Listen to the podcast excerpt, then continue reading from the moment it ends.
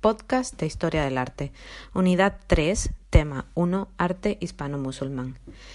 El arte hispano-musulmán es un estilo artístico que tuvo lugar en la península durante la dominación musulmana de Al-Ándalus, desde el 711 al 1492.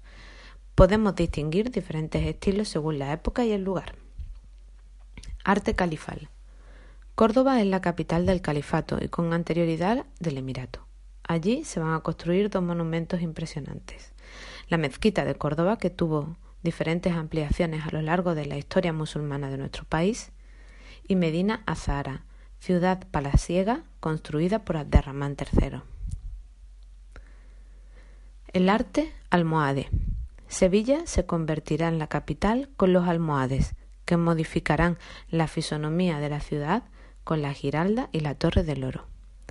La Giralda es el alminar de la antigua mezquita, cuya única decoración son los paños de Sepka. La Torre del Oro es una torre albarrana de la antigua muralla, recubierta de azulejos que la hacían resplandecer. Algo más tarde de esta época, y después de la conquista de Sevilla en 1248, los reyes cristianos mandarán a construir el Alcázar. Arte nazarí. El último reducto musulmán en la península es Granada, que será reconquistada por los reyes católicos en 1492.